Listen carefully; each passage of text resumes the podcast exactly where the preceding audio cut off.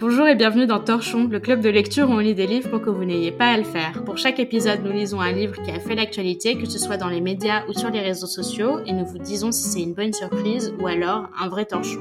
Grâce à Torchon, vous pourrez briller en société et parler du livre du jour sans même l'avoir lu. Je suis Léa et je suis aujourd'hui avec Juliette.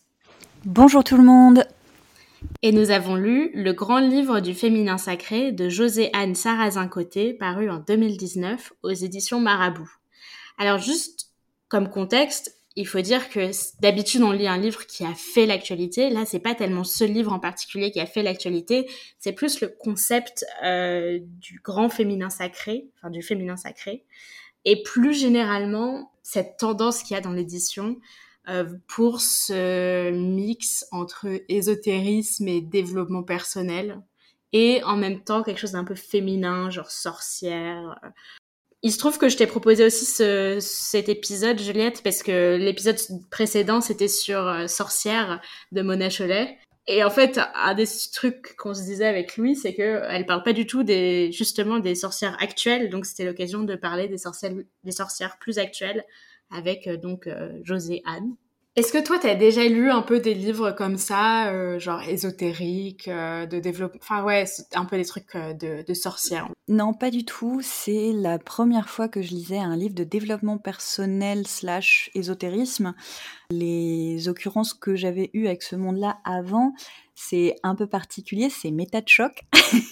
ouais, c'est ça, moi aussi. du coup, toi et moi, on est deux auditrices assez ferventes de méta de choc. Et puis, bah, la, deuxième chose qui, euh, que je prends pour preuve de la mode actuelle bah, de l'ésotérisme et de la sorcellerie moderne, entre guillemets, bah, c'est euh, mon courrier international qui, cette semaine, était euh, consacré aux sorcières euh, modernes. Et j'ai appris plein de choses.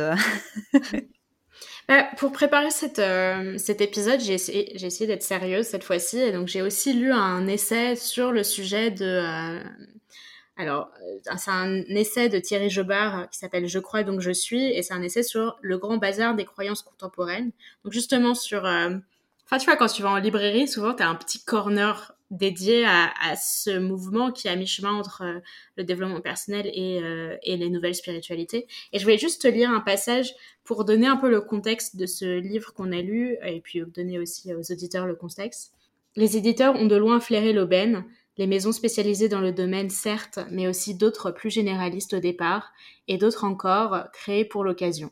Un grand cru, voilà pour l'ésotérisme en 2021, comme l'annonce Livre Hebdo et de poursuivre, tous les éditeurs sont unanimes, l'année 2021 a été exceptionnelle pour le secteur. Mieux encore, l'année a été très bonne pour toutes les maisons qui enregistrent des croissances à deux voire trois chiffres.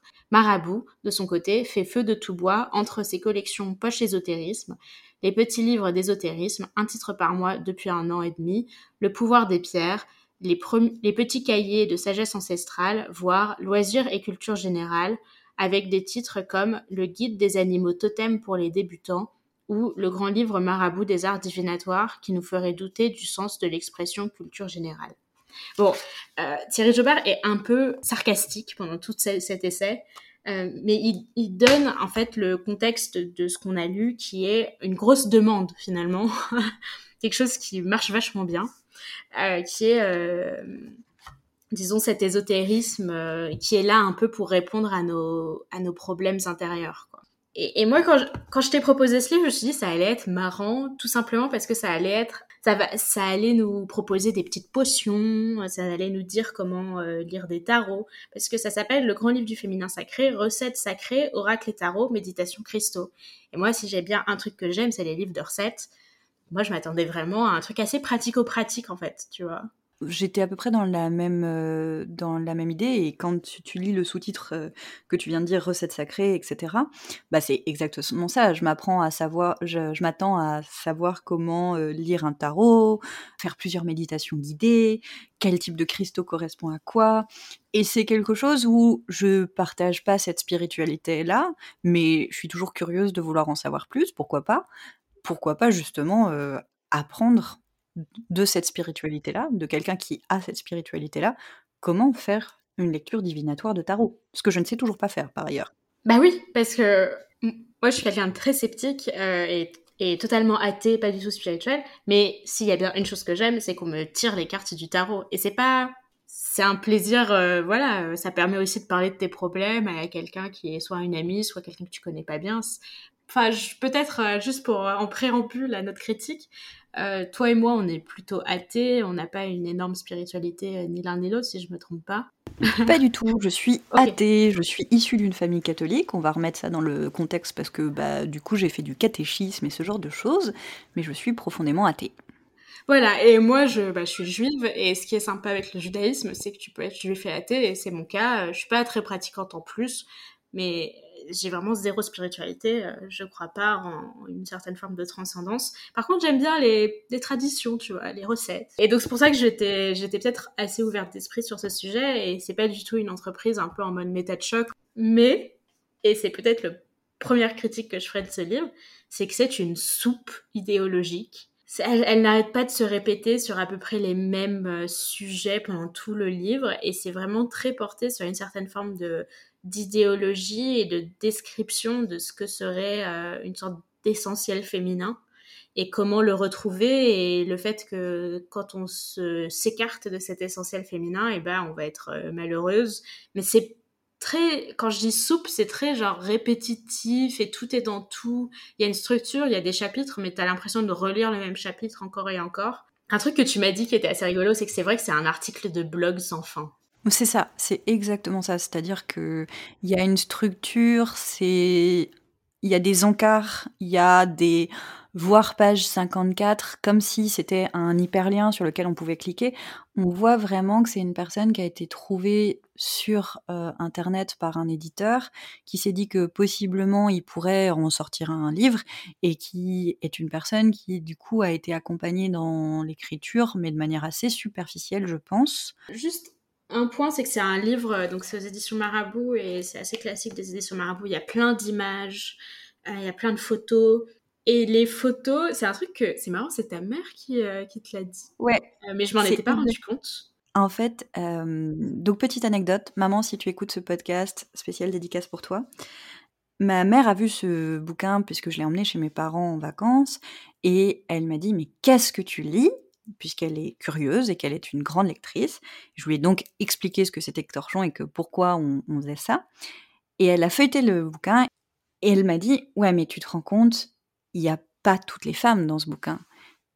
Et quand on feuillette, c'est une imagerie très Pinterest, Instagram, avec un filtre d'ailleurs qui est euh, le filtre quasiment sépia de Instagram. Ce ne sont que de jolies jeunes femmes, blanches majoritairement, maquillées naturellement, sourcils parfaitement apprêtés. Ça donne une image de la féminité qui correspond pour moi au fond du propos. Ça fait un peu penser à l'esthétique euh, Instagram beau chic de 2014. Donc c'est quand même un beau livre, je trouve l'édition quand même pas mal réussie à ce, à ce truc près qu'il n'y a que des femmes jeunes, blanches, fines. Alors que le livre dit à un moment, il faut euh, respecter toutes les étapes de... Il y a quand même tout un passage sur la vieillesse, euh, la figure de la crône. C'est très genre, être vieille, c'est bien. Par contre, il n'y aura pas de photos de femmes vieilles euh, dans ce livre. ce que je te propose, c'est qu'on on va reprendre la structure du livre. Donc le livre est en quatre parties. La première partie est sur les origines d'une harmonie brisée. C'est un peu montrer le problème aujourd'hui. Ah, c'est quoi le problème des femmes aujourd'hui? Pourquoi on fait un livre sur le féminin sacré? Et un truc qui m'a vraiment marqué dans ce livre, enfin dans cette partie-là, c'est euh, l'aspect où elle va faire référence à une histoire primale de l'humanité, c'est-à-dire que avant, les hommes et les femmes vivaient en harmonie, les femmes étaient euh, bien reliées à leur féminin sacré, puis, c'est rigolo parce qu'elle pointe du doigt très spécifiquement Jésus et le catholicisme, enfin le christianisme et le catholicisme en particulier. Jésus est arrivé à foutre la merde dans tout ça. Et aujourd'hui, ce n'est pas qu'il y a des, des, des, progrès qui sont faits d'un point de vue politique et tout ça. Non, en fait, on revient à une certaine forme de, j'allais dire pas de primauté, ouais, si, de prime. Enfin, on revient à un humain primal, à un, à un ordre primal des choses. mais c'est encore en cours et grâce à ce livre, on va revenir à une certaine forme de tradition ancestrale. Oui, et d'ailleurs, c'est drôle parce que cette tradition ancestrale, on ne sait pas vraiment quand la, quand la, la mettre, parce qu'elle parle de Mésopotamie ancienne, mais on pourrait se dire, ouais, bah, on revient à la tradition des Grecs, les femmes sont pas citoyennes. On pourrait revenir à d'autres cultures anciennes. tout n'était pas bon dans l'ancien.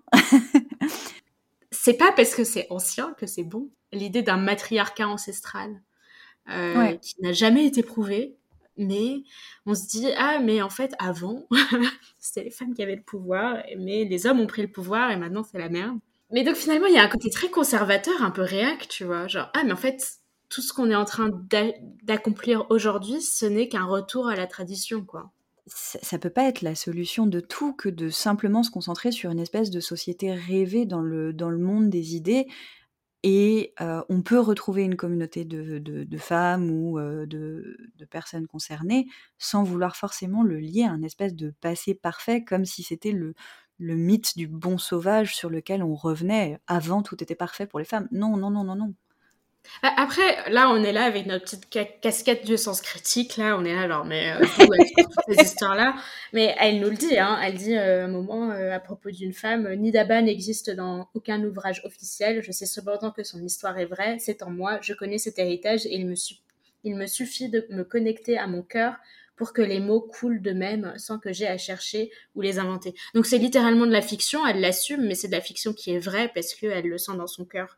Il y a un autre passage où elle dit euh, euh, sur euh, la chasse aux sorcières, pour ma part, dans mes tripes, mon ADN et mon âme, je penche vraiment de son côté. Donc c'est un, elle, a, elle rapporte que durant les siècles de la chasse aux sorcières, près de 13 millions de femmes ont été exécutées.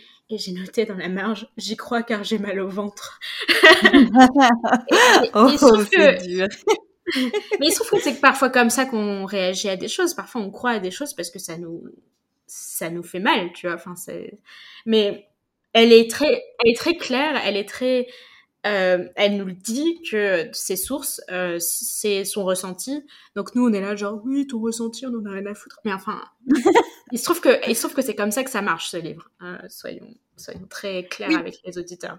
Voilà, du coup, à partir de là, ça, ça installe bien le, le, contexte du bouquin. On va parler d'instinct, on va parler de gut feeling, et effectivement, bah, il n'y aura pas de, il y a pas, y a pas de source. Moi, j'ai mis des post-it partout dans le bouquin et je crois que j'en ai au moins euh, une dizaine qui sont sources, point d'interrogation. Le truc, c'est que euh, je pense qu'on va pas faire une, une entreprise de débunkage, quoi, de, du debunking. Non. Je sais pas du tout comment je vais le dire en français, mais voilà, bref. On va pas commencer à prendre euh, chaque élément en disant ah mais ça c'est faux, ça c'est faux, ou ça où sont les sources, enfin tu vois. Mais c'est clair que elle ne cite aucune source à part, et c'est très drôle, Mona Cholet et son livre Sorcière. Euh, donc voilà, j'espère que Mona Cholet est fière d'elle. Et, euh, d'ailleurs, elle la cite pour ensuite dire oui, mais je suis plutôt du côté de Lisa Lester, qui est elle une coach de vie euh, ésotérique, etc. Et pour dire Mona Cholet avait peut-être raison, mais Lisa Lester a plus raison. Et donc, euh, parfois, il y a des passages où elle dit la tradition, ou parfois elle dit, à l'inverse, la religion. Et je pense que là, tout de suite, il faut qu'on fasse une définition rapide. La religion, c'est la religion organisée, et c'est le catholicisme dans son cas, parce que euh, Joséanne Sarrazin-Côté est euh, québécoise, donc ils sont catholiques au Québec. Euh, et à l'inverse, la tradition, c'est une forme de spiritualité un peu molle, sans réelle structure. Euh, donc ça, c'était un peu le premier point qui est un peu désagréable à propos de ce livre, c'est le côté où euh, le progressisme est conservateur et le conservateur est progressiste. Et donc, finalement, il y a un rapport très euh, conservateur à un propos qui est finalement assez féministe, qui est il faut que les femmes reprennent leur place dans la société, non pas parce que c'est juste et c'est une faire preuve d'égalité, non, c'est parce qu'en fait, la tradition veut que les femmes soient égales à l'homme. ce qui, malheureusement, reste toujours à prouver, enfin, que ça soit une tradition. Parce que j'ai pas l'impression que ça soit une très grande tradition, en effet. Alors, parlons de nature. Euh, le deuxième chapitre s'appelle Revenir à sa nature cyclique et fait référence à la roue de l'année, au cycle lunaire, au cycle des saisons et elle fait une sorte de, grand parallèle entre le cycle des saisons, les cycles lunaires, tout ça, avec le cycle menstruel, et notamment le fait de se reconnecter à ces cycles menstruels. Et à cause de cette importance qu'elle donne au cycle menstruel, et bah forcément, elle se sent obligée, et c'est peut-être le seul moment où elle est vraiment genre vent debout, parce que le reste du livre est très mou, elle n'a pas forcément des grandes convictions sur quoi que ce soit, le seul moment où elle a quand même des grandes convictions, c'est sur la pilule contraceptive. Alors, c'est logique qu'elle en parle. Ce que je, veux dire, c'est que, comme tu dis que euh, il faut se reconnecter à la nature, euh, et il faut se reconnecter au cycle de la nature, forcément, parler de, parler de, de justement un produit qui t'empêche d'avoir ces cycles-là, ça me paraît assez logique. Euh, je vais peut-être lire un passage. Alors, notre cycle est donc le, siège de notre sagesse, de notre potentiel. Si vous n'en profitez pas et l'ignoriez, non seulement vous passeriez à côté de quelque chose qui changerait votre vie, mais en plus vous vous feriez du tort. Pendant la seconde moitié du cycle, notre corps, notre âme et notre cœur nous parlent, nous envoient des messages très clairs. Si on, choisit de les négliger, ils ne manqueront pas de réapparaître dans notre vie, soit par le biais de douleurs physiques pour attirer notre attention et nous forcer à ralentir, soit par l'intermédiaire de problèmes et de drames pour nous forcer à écouter le message et à y faire face. Si on ne prend pas pleine possession de nos pouvoirs, et ce particulièrement en phase prémenstruelle, ces derniers peuvent se transformer en négatifs. Règles douloureuses, trop abondantes, irrégulières, syndrome prémenstruel trop intense et sentiment que l'on devient folle, mais non, loin de là. Là, c'était le passage vraiment sur le, fait de juste ignorer son cycle euh, indépendamment de la pilule. Et ensuite, elle dit, sur la pilule en particulier, loin de moi l'idée de m'ériger en juge, ce n'est de toute façon pas mon genre. Chacun fait ses choix et vit sa vie, mais je suis ici pour vous parler et vous livrer les outils qui vous permettront de prendre votre propre décision. Si vous êtes sous pilule contraceptive, je vous demande juste de lire les prochains paragraphes. La pilule crée un cycle artificiel et empêche le corps de fonctionner normalement, comme il sait pourtant si bien le faire. Si elle déconnecte complètement de notre intuition, attends, pardon, elle nous déconnecte complètement de notre intuition et de notre sagesse féminine pour l'endormir, voire l'éteindre. Certes, elle vient amoindrir les effets plus négatifs du cycle afin qu'il se fonde mieux dans notre société masculine et ne dérange pas, mais ces mêmes effets s'amoindriraient d'eux-mêmes si on se donnait la peine de laisser l'espace de notre cycle à notre cycle et à notre rythme. Alors j'ai plusieurs choses à dire sur le sujet. le premier, c'est notre corps fait si bien les choses. Non. Il se trouve que notre corps fait ce qu'il peut avec les moyens qu'il a, mais je pense que euh, cette idée centrale dans tout ce qui est un peu l'ésotérisme, nature, retour à la nature, c'est que on a un corps qui est parfait, qui se comporte vachement bien, et que si il ne se comporte pas bien, c'est nous qui artificiellement avons fait quelque chose qui l'empêche de se comporter de manière naturelle. Mais oui, mmh. complètement. Et puis, c'est un propos qui est très, très excluant pour les personnes euh, qui ont, bah, justement, elle parle des règles douloureuses, euh, irrégulières, avec un SPM très intense. J'ai personnellement un SPM très, très intense. Je pense pas que mon corps fasse les choses super bien, hein, vu l'état dans lequel il me met. Oui, et elle, et elle te rejette la faute sur toi, Juliette. Parce qu'elle dit, euh, en fait, si tu as des règles douloureuses trop abondantes et si, tu as l'impression de devenir folle, c'est parce que tu n'as pas pris pleine possession euh, de tes pouvoirs. Et, ce qui m'énerve, c'est que, enfin, m'énerve, je ne sais pas, euh, ce qui me dérange aussi, c'est que c'est mélangé à un autre constat qui pourtant lui est très vrai, c'est que on n'accepte pas que effectivement il y ait des changements hormonaux qui peuvent influer sur notre, sur notre euh, humeur, sur notre intelligence, sur plein de choses. Ça, je l'accepte complètement. On a effectivement des changements hormonaux, mais en même temps, c'est mélangé avec on n'accepte du coup pas notre cycle naturel, du coup on n'accepte pas comment vont les choses, du coup on empêche le cycle naturel, du coup c'est notre faute. Ça n'est jamais de votre faute. pitié, pitié, arrêtons de rendre de culpabiliser les femmes qui ou les personnes avec des règles qui, justement, en plus d'avoir des règles douloureuses, doivent se sentir coupables de ne pas assez écouter leur cycle ou de ne pas assez être en phase avec leur déesse intérieure au moment de leur cycle. Qu'est-ce que c'est que ce truc? C'est horriblement culpabilisant.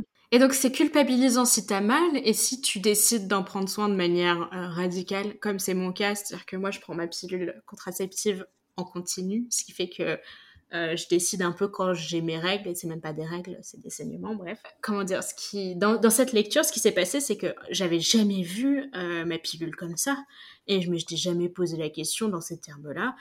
Et le truc, c'est que ça m'a pris un peu 5-10 minutes de me dire, non, mais en fait, euh, c'est une solution qui me convient. J'ai pas l'impression de passer à côté de ma vie parce que de temps en temps, j'ai pas mal alors que d'habitude j'aurais mal, quoi. À l'inverse, j'ai l'impression que ça me permet de vivre plein de trucs parce que je ne suis pas au fond de mon lit à avoir mal au ventre, tu vois. Et donc, c'est marrant parce que, ah, t'as mal, c'est de ta faute. T'as plus mal, c'est de ta faute aussi. Et... dans de toutes les manières, c'est de ta faute. Et donc, elle dit, euh, loin de moi l'idée de m'ériger en juge, mais je trouve qu'elle a quand même, malgré tout, un discours assez culpabilisant, même tout en disant, ah, vous avez le choix, vous faites ce que vous voulez, mais en même temps, elle dit, euh, ouais, mais en fait, la bonne solution, c'est euh, de revenir au naturel. Et alors, ce qui est rigolo, c'est, je m'en suis pas rendu compte, mais c'est, donc ça, c'était page 114, mais page 115, il y a un rituel, parce que de temps en temps, elle donne des petits rituels quand même. Il n'y en a pas assez à mon goût, mais là, il y en a un. Et, et donc, c'est euh, se reconnecter à sa féminité avec un parfum naturel. Et c'est comment faire un petit parfum que tu vas mettre sur tes zones de chakra sacré. Euh, et donc, c'est dans une huile, dans une huile de base, tu vas mettre plein de, d'huiles essentielles. Et je suis vraiment quelqu'un d'un peu méchante quand même parce que j'ai fait la liste des huiles essentielles sur Amazon, plus j'ai rajouté euh, une huile de base genre de jojoba et j'ai fait le calcul. Et donc ce rituel nous coûte un total de 115 euros. ce qui est euh, vachement plus coûteux que ma pilule qui est euh, remboursée par la sécurité sociale. Non mais passons au troisième chapitre parce que il est assez lié quand même finalement à ce côté assez euh, nature, naturel et tout ça. C'est retrouver l'équilibre entre son féminin et son masculin sacré, qui est un peu une critique totalement classique qu'on fait du du concept de féminin sacré, même indépendamment de ce livre, qui est que le féminin sacré est extrêmement essentialiste il y a un côté où elle fait référence à des stéréotypes de genre et elle ne les traite pas comme étant des stéréotypes de genre, mais comme des vérités liées à notre nature, soit féminine, soit masculine. Euh, L'homme, il est dans l'action, il est guerrier, la femme, elle est plutôt passive. Et c'est vu comme une sorte de, vérité euh, naturelle, en fait. Toutes les énergies sont vraiment vues dans cette dualité, enfin toutes les énergies, tout, toutes les énergies, tous les événements, tous les comportements sont vus comme étant dans cette dualité masculin-féminin. Et en soi, vous voulez avoir des énergies autour de vous, mais aucun souci, bien sûr, je respecte votre spiritualité. Mais pourquoi faut-il obligatoirement que ce soit masculin-féminin? Et surtout, franchement, un truc trop bizarre avec ce livre, c'est que ça donne cette impression qu'être un homme, c'est génial. Euh, franchement, tu, enfin, c'est un livre sur le féminin sacré, mais moi j'en suis ressortie avec l'idée que je voulais être un mec en fait. Activer et honorer son masculin sacré implique plusieurs aspects très positifs. Plus de confiance en soi et d'affirmation de soi, plus d'aisance avec la pensée critique et analytique, ainsi qu'avec l'objectivité qu'il le faut, plus d'équilibre émotionnel et de clarté mentale, plus de connexion avec son guerrier intérieur de manière saine et sans violence, plus de facilité à poser ses limites, à dire non, à se respecter, plus de volonté et de discipline pour réaliser ses rêves. Et bon, après, j'ai un podcast de critique littéraire, donc évidemment que tu me dis plus d'aisance avec la pensée critique, et je suis là genre, oui, c'est ça que je veux. non, mais je pense que c'est un, une absence de côté critique qui est justement porté sur euh, ce côté masculin-féminin c'est vraiment très binaire que de penser que l'énergie masculine, c'est l'énergie de l'action. Et d'ailleurs, quand elle parle du cycle, elle dit qu'au moment de l'ovulation, et tu le relevais quand on préparait le podcast, que l'ovulation était le moment où l'énergie masculine était à son pic, parce que c'était le moment où on était dans l'action, dans l'envie de faire des choses. Je ne lis pas mon envie de faire des actions à mon un côté masculin sacré quel qu'il soit. En fait, c'est rigolo, ça me fait penser à. Récemment, j'ai écouté un épisode de 4 quarts d'heure où l'une des. Donc, elles sont quatre euh, dans ce podcast et elles sont toutes genre journalistes, DJ, écrivaines, enfin, elles font 3000 trucs, tu vois. C'est un peu des slasheuses euh, indépendantes et tout. Et l'une des quatre disait Ah, moi j'aime bien la notion de féminin sacré parce que c'est euh, accepter son côté passif, accepter son côté repos. T'as cette impression que c'est un discours qui est là pour valider bah, des femmes fatiguées. Je peux bien voir euh, une femme qui a un boulot, deux enfants, qui galère au taf et qui est très fatiguée, lire ça et se dire oui, j'ai le droit de me reposer car il y a une transcendance, il y a un féminin sacré qui me dit qu'il faut que je me repose. Donc j'ai le droit de me reposer, tu vois. Et donc c'est un peu comme ça que je le vois aussi, tu vois, que ça permet à des gens qui ne s'autorisent pas certaines choses de s'autoriser certaines choses. Le problème, c'est que par exemple, euh, dans le cas de, pour revenir à cette histoire d'analytique, d'esprit critique, et bah tu peux rapidement, enfin l'autrice pourrait rapidement me dire, ah toi qui critiques mon livre, c'est parce qu'il y a un problème d'équilibre dans tes énergies et tu es trop masculine et donc tu n'es pas authentique dans, la, dans tes énergies. C'est aussi, je trouve, la notion de féminin sacré comme étant une notion euh, intuitive, non analytique, non, non sceptique. Ça permet un peu d'endoctriner les femmes d'une certaine manière parce que tu leur dis ah il faut que tu te reconnectes avec ton féminin sacré et que tu laisses tomber ton scepticisme. Après dans cette euh, dans cette partie elle euh, elle explique aussi des choses qui sont je le pense personnellement très vrai, c'est-à-dire qu'il faut que les hommes reprennent contact avec leurs émotions, que les hommes ont aussi un travail à faire, que nous on a un travail à faire en tant que femmes sur bah, justement s'affirmer, se mettre en avant, etc. La seule chose que je critique, c'est vraiment ce côté très très essentialisant que tu décris. Et par ailleurs, petit aparté, il y a un ensemble d'exemples de masculinité bienveillante qu'elle donne. je suis allée tous les checker. ce ne sont que des coachs de vie et de bien-être. voilà. Donc, si vous voulez être un homme qui est en phase avec son énergie féminine bienveillante, je pense que votre seule solution est de devenir un coach de vie slash bien-être. Ouais, soyez, devenez tous gourous, tous gourous c'est un bon titre de livre en vrai. Bref. Exactement. Que je te propose de passer au, dernier chapitre qui s'appelle Guérir les blessures féminines? Parce qu'en en fait, là, les trois premiers chapitres étaient pas mal sur des histoires de constats. Elle donnait quelques solutions, mais voilà, c'est à peu près tout. Genre, ne plus prendre sa pilule. Et là, dans Guérir les blessures féminines, elle donne plein d'outils pour bah, guérir les blessures féminines. Euh, il y a plein de choses. Il y a respiration et méditation de l'utérus.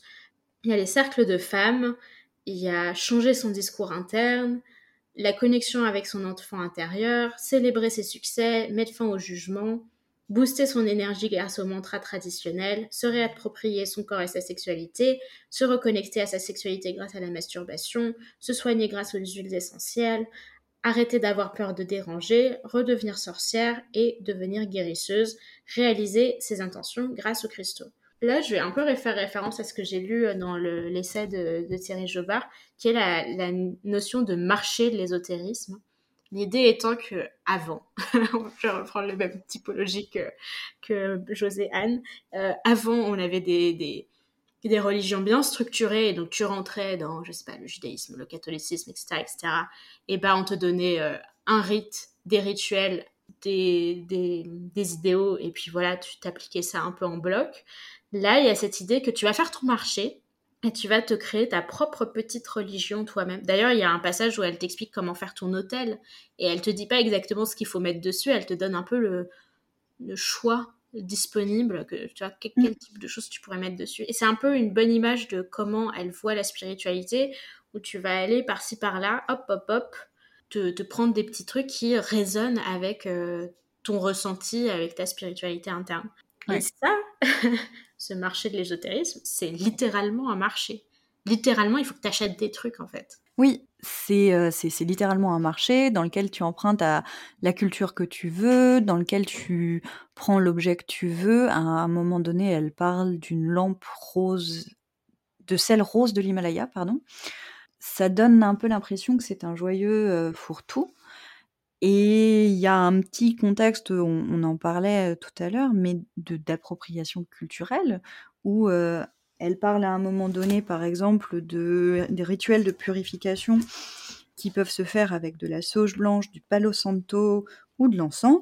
Et la sauge blanche, elle dit qu'il s'agit d'une tradition des Premières Nations américaines qui avait cette coutume qu'on leur emprunte. Et c'est un peu ce qu'on fait partout dans, ce, dans cette partie. On emprunte des choses à toutes les spiritualités, à toutes les religions qu'on veut, avec un côté mercantile que, dont tu parlais, Et c'est un peu étrange. Peut-être que c'est parce que j'ai pas les bonnes références de cette spiritualité. Et peut-être parce que moi j'ai des références d'une religion euh, très très euh, structurée euh, catholique qui n'échappe pas au côté mercantile. Hein. On, a la quête, on a le don fréquent. Enfin, il y a un côté très mercantile dans la religion évidemment catholique. Mais après, la distinction que je ferais, parce que tu parles de, oui, il y, a des notions mercantiles aussi dans le catholicisme, je pense qu'il y a une différence que je ferais qui est, dans toutes les religions, qu'elles soient organisées ou désorganisées, il y a une notion de service spirituel. Genre, tu payes et en échange, on te... Tu peux aller à une messe et donner à la quête, mais tu peux aussi aller à la messe et juste passer le, petit, le petit sac et le donner à ton voisin, tu vois. Euh, alors que là, c'est un peu différent avec, par exemple, Witch, avec tous ces trucs. Alors, Witch, c'est son... C'est sa plateforme pour devenir sorcière. Euh, plateforme, oui, c'est ça. Euh, tout ce qui est les retraites, tout ce qui est euh, l'achat de cristaux, euh, ce genre de choses, tout ça, il n'y a pas de notion de don, tu vois, c'est une notion d'achat. tu achètes un, un service et en échange, tu reçois enfin, Inch'Allah, tu reçois quelque chose en retour. Là, ce qui est un peu énervant, c'est que tu as cette impression que déjà, euh, c'est très donnant-donnant, comme on peut le retrouver dans d'autres religions, notamment dans le shintoïsme, tu as pas mal cette notion de donnant-donnant. Et ça, ça m'a un peu énervé, ou dans le sens où, où t'as pas de notion de don. Et alors, c'est rigolo, parce que la générosité, la charité, s'il y a bien... si on doit assigner un genre à la charité et à la générosité, c'est plutôt un genre féminin. Enfin, de manière très stéréotypée, je dirais que la femme est vue comme quelqu'un de généreux et l'homme comme quelqu'un d'égoïste. Évidemment, je parle de stéréotypes ici. Et là, ce qui n'existe absolument pas dans tout le livre qui parle pourtant du féminin sacré, c'est la notion de charité. C'est-à-dire que, euh, même charité au sens non chrétien, hein, juste euh, donner de sa personne euh, pour sa communauté ou pour quelqu'un qui en a besoin, tu vois. Et c'est trop bizarre parce que franchement, la notion de charité, elle est au cœur de tellement de religions. Et là, elle est totalement absente. Et à l'inverse, il y a une notion un peu de il faut prendre soin de soi, il faut être un peu égoïste, il faut mettre de l'huile sur sa peau, il faut faire des méditations, tu vas être toute seule.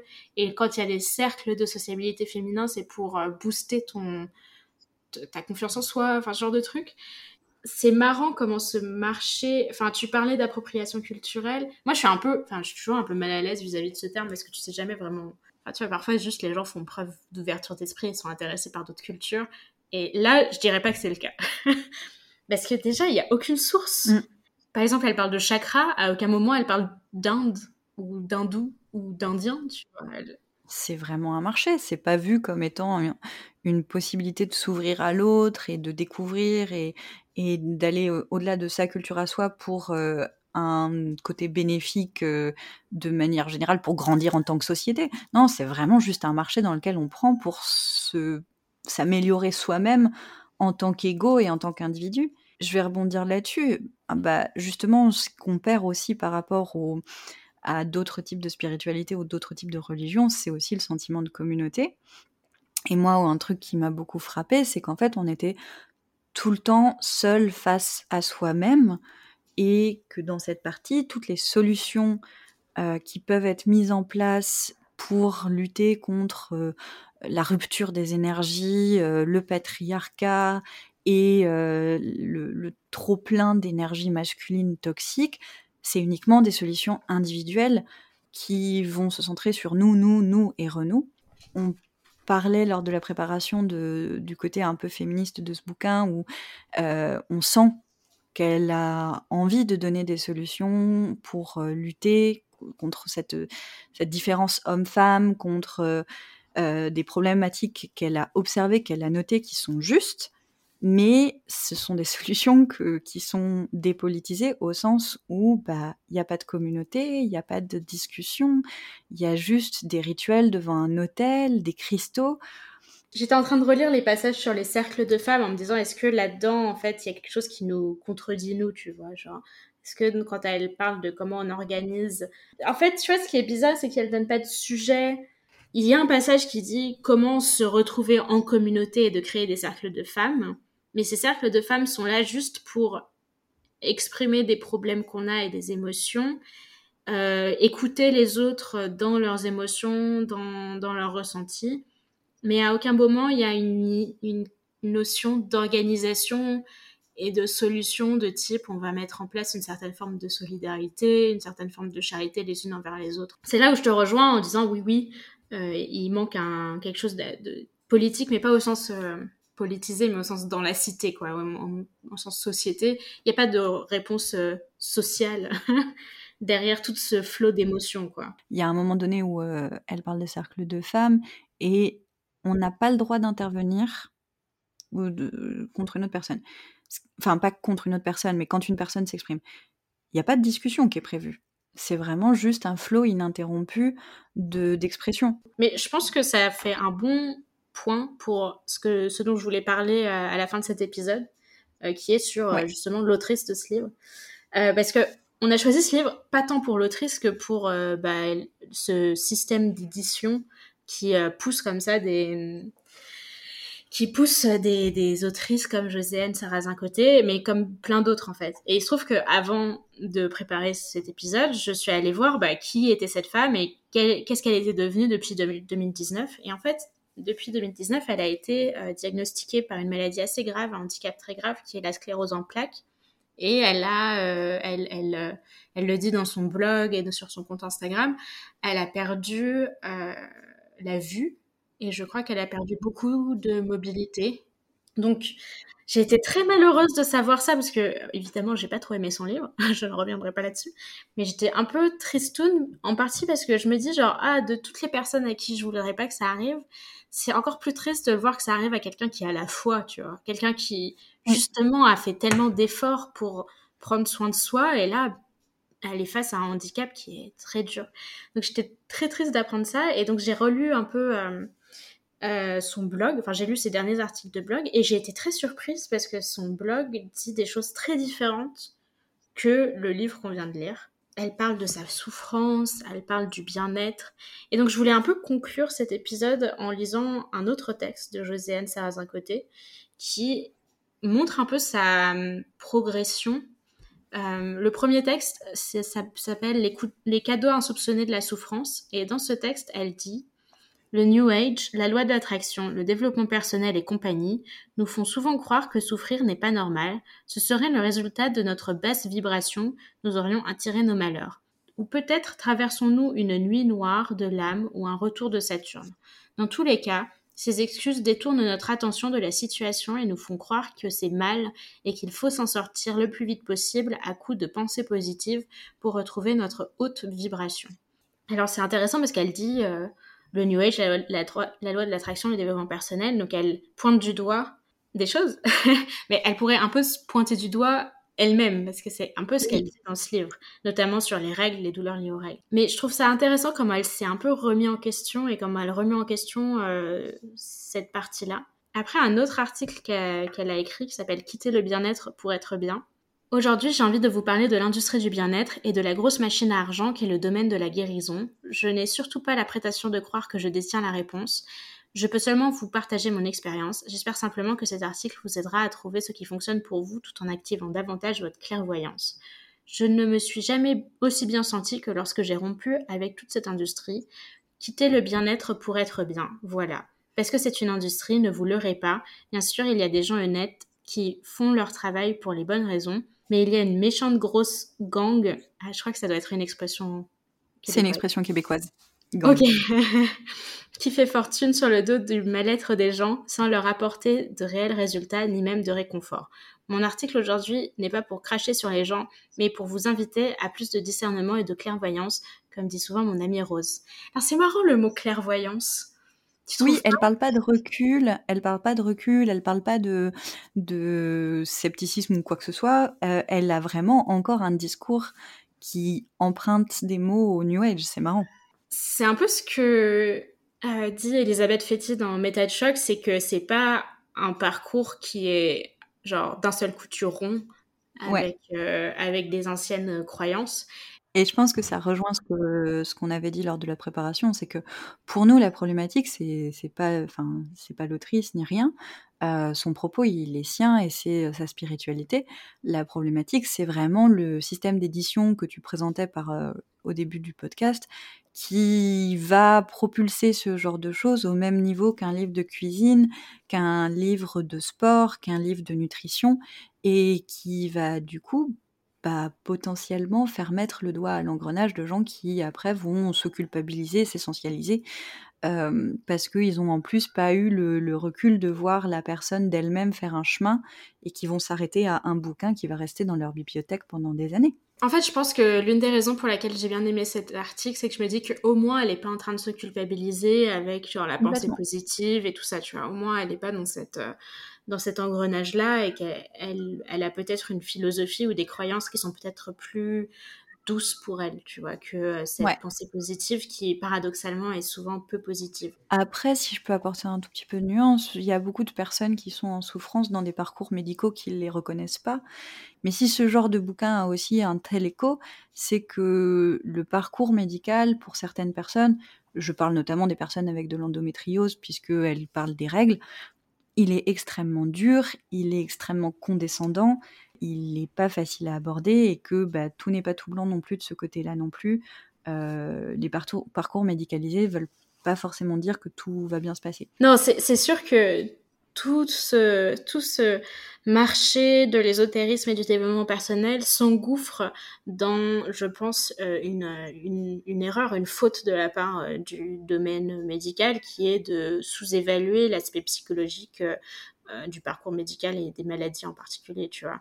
En particulier quand ces maladies euh, où c'est moi je, pense euh, des choses non enfin médicales mais non malades c'est-à-dire la grossesse l'accouchement sont particulièrement maltraitées dès qu'on est une femme et donc à partir de là s'engouffre un peu ce type de littérature en mode non non mais moi je vous écoute je te valide je pense que tu tu es quelqu'un de bien et de bon et de divin. Et donc, euh, évidemment que ça parle à plein de gens, mais, mais je pense pas que ce soit la solution en tout cas. Est-ce que Juliette, tu as un livre à nous conseiller euh, pour conclure cet épisode? Oui, j'en ai deux. Euh, le premier, c'est si ça vous intéresse les communautés de femmes dans le passé, ce qui a pu exister, et notamment bah, au Moyen Âge, il y a La Nuit des Béguines de Aline Kinner, qui est un excellent livre écrit par une historienne qui connaît très très très très bien son sujet et qui parle notamment de communautés de femmes à une certaine époque qui étaient à la fois reconnues par l'Église et à la fois vues étrangement. Et ce pourquoi je le recommande, c'est euh, dans le bouquin, on a parlé des sorcières, bah, elles ont notamment fait l'objet d'une certaine chasse aux sorcières. Et là, il y a une vraie réalité historique qui est extrêmement intéressante à lire. C'est bien écrit, c'est bien fait, franchement, allez-y. Le deuxième bouquin, c'est un bouquin qui m'a énormément parlé ces dernières années. Ça s'appelle Désirer à tout prix de Tal Madesta. On parle énormément de sexualité et euh, de tout ce qu'il faut faire pour se reconnecter à sa sexualité dans le féminin sacré. Et bah là, c'est un bouquin qui interroge le fait même de tout considérer via le prisme de la sexualité dans nos vies, dans nos sociétés. C'est un essai extrêmement facile à lire, d'une accessibilité folle, qui est un travail fantastique du journaliste qui l'a écrit, que je trouve absolument génial et qui devrait être dans toutes les bibliothèques. Merci beaucoup de nous avoir écoutés jusqu'ici. Comme nous l'avons dit au début de l'épisode, nous faisons ce podcast par pur altruisme, donc n'hésitez pas à nous donner des idées de livres pour nous torturer pour votre plus grand plaisir. Vous pouvez nous contacter sur notre compte Instagram torchon.podcastlittéraire pour nous donner vos idées et vos réactions à cet épisode. Et je vous conseille de le suivre pour plus de recommandations, plus de critiques et plus de coulisses. On vous embrasse et on vous dit à bientôt. À bientôt.